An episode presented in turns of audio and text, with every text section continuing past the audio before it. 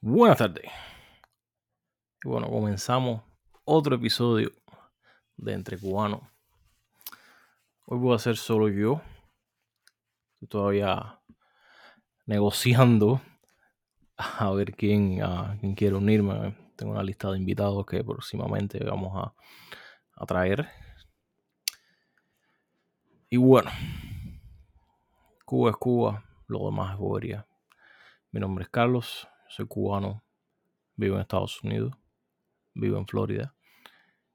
Este año me ciudadano y si Dios quiere, bueno, pues conocer el resto del mundo. Pero hasta ahora conozco Estados Unidos. Y tengo el derecho de opinar sobre Cuba porque es mi país. Opino sobre los Estados Unidos, pero no me lo tomo tan a pecho como cuando escucho y cuando veo comentarios de gente hablando de Cuba y sobre todo personas en las redes sociales diciendo estupideces, básicamente. Eh, claramente hay muchas personas con, con, los ojos vendados. No quiero mencionar nombre y apellido, pero es complicado. Es complicado es como quitarle la venda a, una persona 90 millas a lo lejos.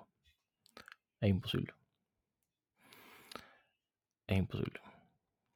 Me recuerdo un amigo mío cuando se fue de Cuba yo todavía estaba ahí. Se fue para España, yo estaba en primer año de la universidad. Y después nos escribía muy bien, me decía, José Carlos, es, Cuba es una burbuja. Es, es muy cierto. Cuba es una burbuja que no tiene contacto con el mundo exterior y por lo tanto no hay como que no hay una barra de comparación. Hay nada que separe y que puedas decir estamos mejor, estamos peor, estamos. Porque al final Cuba está como quiere estar. En fin. Es complicado honestamente yo no creo en nada de lo que sale, o sea, sobre todo en, las gacetas oficiales, porque no creo que Cuba se conozca 100% la realidad de lo que está pasando allá adentro, a no ser que estés allá adentro. Y como yo no estoy adentro, pues es difícil saber. Eh, honestamente no creo que en Cuba existan los pocos casos de coronavirus que dice que hay.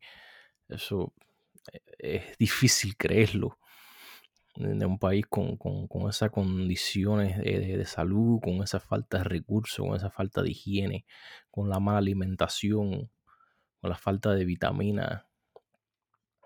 Eh, es para que el coronavirus estuviera por el techo. Y yo no dudo que esté así, lo que pasa es que no. Una potencia médica, entre comillas, como dicen ellos, no puede estar en esas condiciones porque sería bochornoso para el mundo, ¿no? Pero bueno, eso, eso, eso es. Estoy especulando. No son hechos. Tampoco es un hecho que esté bien, Cuba esté siendo bien con coronavirus, porque no hay evidencia.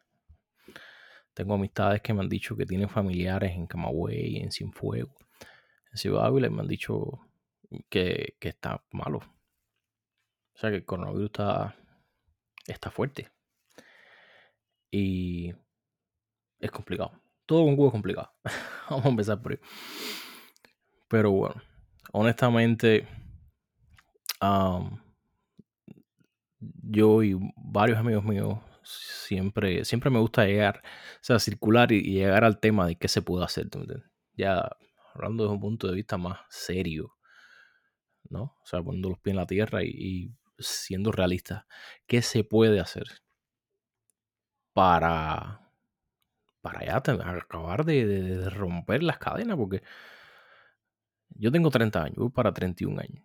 Si honestamente se va a hacer algún cambio, yo creo que esta es la etapa de mi vida y la de muchos cubanos, um, compañeros míos de, de, mi época, que quieren ver el cambio. El problema es que yo siempre, mi opinión es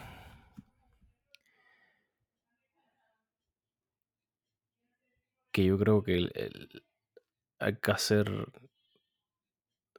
Mucha gente opina que lo que hay que hacer es ir y irse las armas. Como pasó bueno, básicamente como ha pasado en toda la historia de Cuba, ¿no? La de los 10 años, eh, después con los Estados Unidos, con el tema de Fidel, la, sierra, todo ha sido una guerra a las armas por el poder y muchos lo ven como que esa es la única solución, incluyendo a mí. Yo ahora mismo no veo otra solución que no sea irse a las armas. Y, pero bueno, eso es aún más complicado. Porque eso involucraría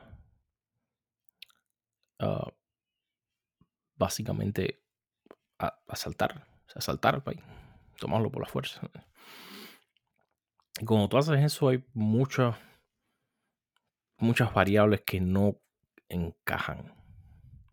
Por lo menos en mi opinión. Eh, eh, tú tienes que tener 100% el apoyo del pueblo. Y hasta que eso no pase en Cuba, aún así que el pueblo cubano esté despojado completamente de, todo tipo de armamento, tienes que tener el apoyo del pueblo. Y porque el apoyo del pueblo empieza por ahí. Empieza por el pueblo y después se extiende. Después se extiende al Ministerio Interior, a la policía, a las fuerzas militares, al partido. Eso, eh, ellos forman parte del pueblo también, pero necesitamos que esa gente también se unan.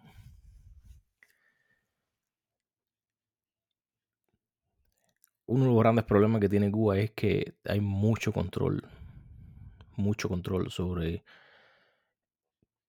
qué personas o qué organismos tienen verdadero poder tienen verdadero poder de ejecutar cierta, cierta fuerza, ¿no?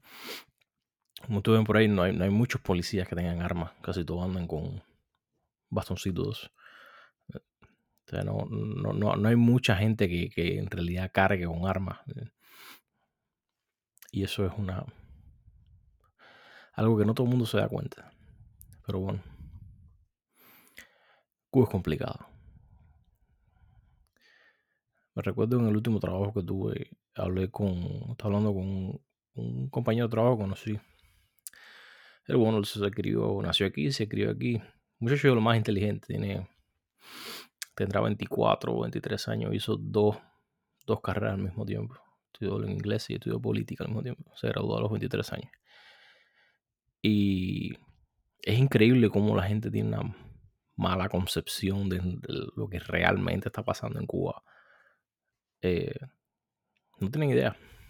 No tienen idea. Y tienen una vaga ah, perspectiva del, mundo exterior. También, también el sistema educacional de aquí, de Estados Unidos, que no es.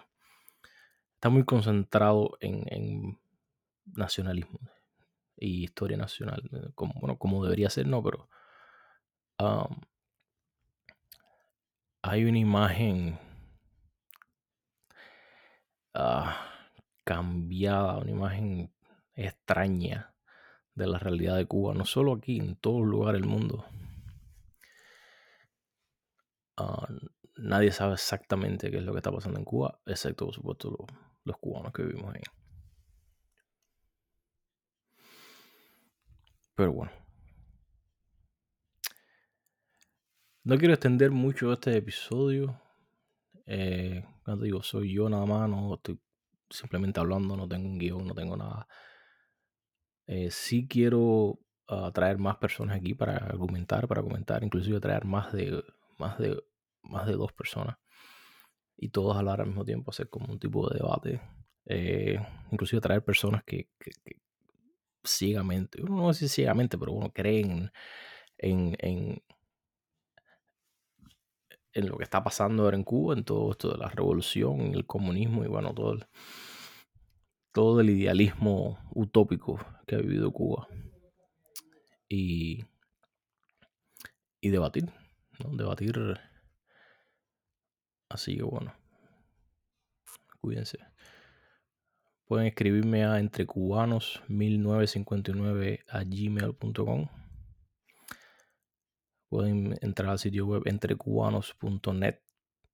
Nos vemos a la próxima.